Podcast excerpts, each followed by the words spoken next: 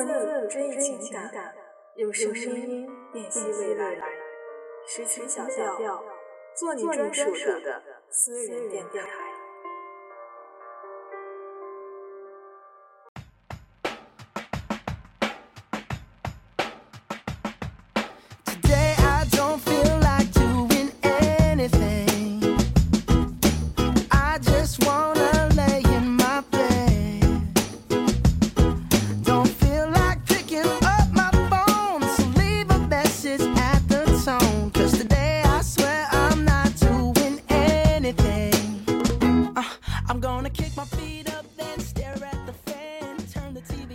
大家好，欢迎大家收听最新一期的《静默态度》。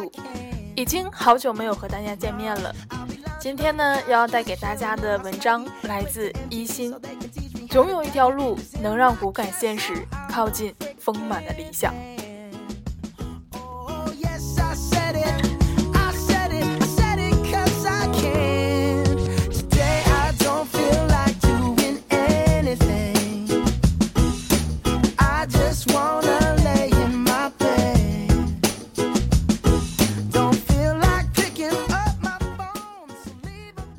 安房直子有篇童话，叫做《海之馆的比目鱼》，讲述了一个虽然有点理想主义，但仍然颇具深意的追梦之旅。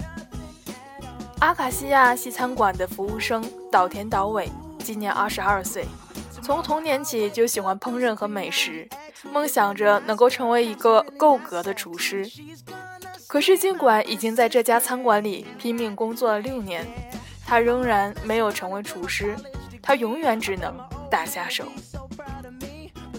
就在生活最无以为继，他下定决心要放弃之时，一条会魔法的比目鱼告诉他：“忍一忍，再忍一忍，并央求他救他一条命。”善良的岛田将这条比目鱼带回了家。得知了岛田的心愿之后，比目鱼说。像你这样正直的小伙子，完全值得拥有一家属于自己的餐厅呀。于是比目鱼督促他先拿出全部的积蓄租下了一家店面，然后督促他每天下班之后在家研习菜谱，学习烹饪美味佳肴，还鼓励他勇敢地追求了一个美好贤惠的姑娘。终于，经过岛田的努力和比目鱼的鼓励，岛田的餐厅顺利地开张了。和岛田类似的一个故事发生在我的朋友小明姐身上。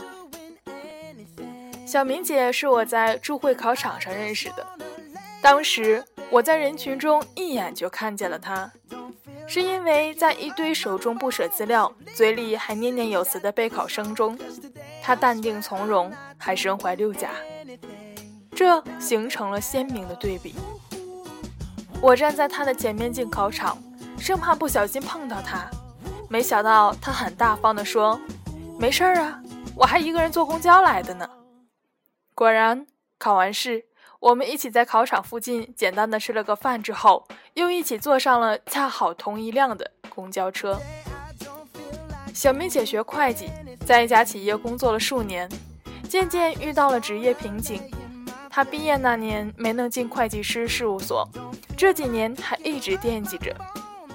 工作越来越成为负累，但碍于房贷和生活压力，小明姐也没有辞职。只是在有工作之余，她还做着跳槽的准备。我问她，怀孕还坚持这么繁忙的工作和高强度的学习，一定很辛苦吧？她有一点害羞的笑了。她说：“可是我想做一个可以让孩子骄傲的妈妈。不过为了兼顾健康。”我还是控制在自己的身体可以接受的强度范围内。我只是觉得我可以走得慢，但是我不能停。在那个又小又嘈杂的餐馆里，他微粉色的面容上绽放的光芒，让我有很大的感动与微醺的沉醉。回去之后，我把这本《海之馆的比目鱼》寄给了他，封面上用荧光笔写了比目鱼的口头禅。想想海之馆的比目鱼，会有幸运的哦。后来他的女儿出生，刚满百天之后，他去了一家会计师事务所面试，已经是辣妈模样，白衬衫、黑裤子，干净利落。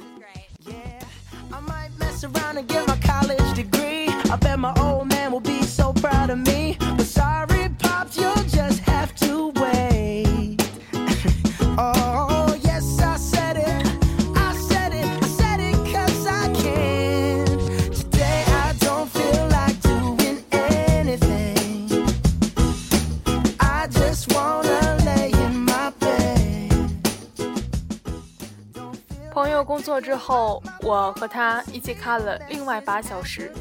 两个人信誓旦旦地约定了，在工作之余的另外八小时里，要实现人生的誓愿，比如学日语、弹钢琴、考各种资格证书。为了充分地利用沉没成本这一概念来督促自己，他还花高价购买了好几个学习课程。几个月后，两个人再联系，都长吁短叹。他的高价课程直到结课那天也没去上，我还是只会用钢琴弹奏寥寥无几的几首歌。是的，工作之后的生活便是如此，忙忙碌碌的一天之后，回到家收拾完房间，就只剩下坐在沙发上看美剧的力气。我也经常收到各种各样的邮件，有人说想考司法考试，可下班回家已经很难抽出时间。有人不喜欢现在的工作，想换个工作，却抽不出时间做跳槽的各种准备。有人说现在工作了，特别后悔大学四年没有好好珍惜，还有好多愿望没有来得及实现呢。但工作之后已经心有余而力不足了。每逢此时，我总想起那个紧张的注会考场上。小明姐专心致志地盯着屏幕，迅速地用计算器得出答案的身影。在理想很丰满，现实很骨感的消极论调前，我更相信切格瓦拉说的：“让我们忠于理想，让我们面对现实。这个世界从来没有捷径可以走，就算有捷径，也是走过无数弯路才找到的捷径。”如果有一步一步走向既定终点的耐心，也有暗夜里独自前行的勇气，我想，再骨感的现实都可以通过日复一日的坚持，慢慢的靠近理想。励志姐王潇曾说过一句话：“互联网时代没有怀才不遇这事儿。”我深以为然。连犀利哥都能够爆红网络，所有的社交媒体都在给人创造着无限的可能性。我也相信，一个人可能会蛰伏个三五年，但绝对不会蛰伏十年、二十年。再说了，根据举世闻名的一万小时天才理论，蛰伏二十年，足够让一个人成为业界专家乃至天才。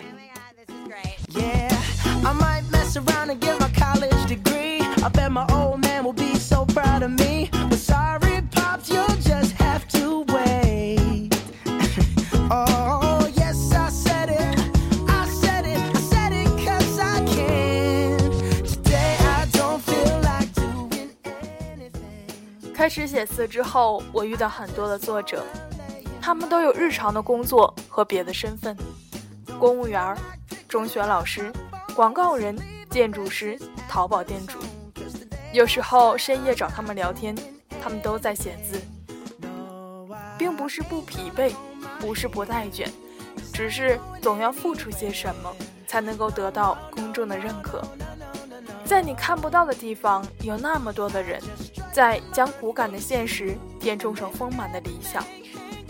他们是从自习室出来，拖着疲惫的步伐，在漆黑的小路上走着的人，是那些想要改变就下定决心脱离温柔舒适的条件，去陌生的道路上披荆斩棘的人，是那些即使从事着最平凡的工作的，但是却感到自己在做喜欢的事情，便能够发自内心绽放出微笑的人。我想起读大学时那个每天抱着吉他在宿舍楼顶唱歌的姑娘，她没做歌手，但校园里大大小小的晚会上，她一登台就迎来全场的欢呼。而大学里的一位老师，在学业界颇负盛名，即使他已经年近六十，仍然保持着非常严谨和刻苦的学术习惯。读论文、看英文，在厚厚的一叠草稿纸上推导公式，做学术报告的时候，瞳孔闪闪发亮。每次他给我们开会，看着一帮年轻孩子蹦蹦跳跳的走进教室，便感叹：一过五十，体力和精神劲儿都急剧下降。但是总觉得还要趁没有更老的时候，再多做点事情。这年头，什么毅力呀，什么勤奋，什么坚持啊，这类的虚词大家都不想听。但说实话，能支撑一个人野心的，除了天赋和才华之外，也就只剩下这些虚词了。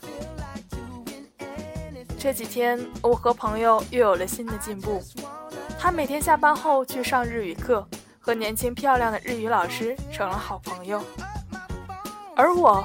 在纠结与挣扎过后，又开始学习铸块和弹钢琴了。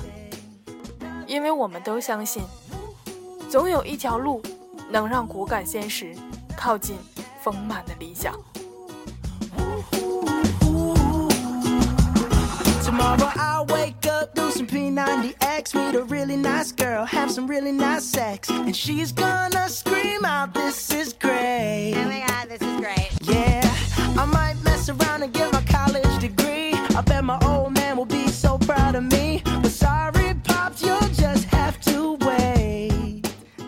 那今天的这篇文章呢，就分享结束了。本篇文章来自《我比谁都要相信努力奋斗的意义》这本书，作者叫一心，是豆瓣和人人网超具人气的热门作者、专栏作家，多家媒体撰稿人，也是正能量的代言人。她被很多的网友亲切地称为“治愈系女神”。相信大家在听了这篇文章以后，也能感觉到她的温柔，感觉到她对生活的热爱。她用文字将虚无填满，将冰层解冻，将披荆斩棘的力量聚集一身。那今天的结尾的歌曲来自布鲁诺的《Cherry》，希望你们喜欢。也希望这首歌欢快的节奏能够让我们凝聚勇气与力量，让我们找到一条路，让骨感现实更加靠近丰满的理想。下期节目我们不见不散。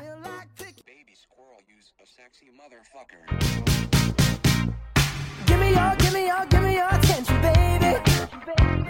I gotta tell you a little something about yourself.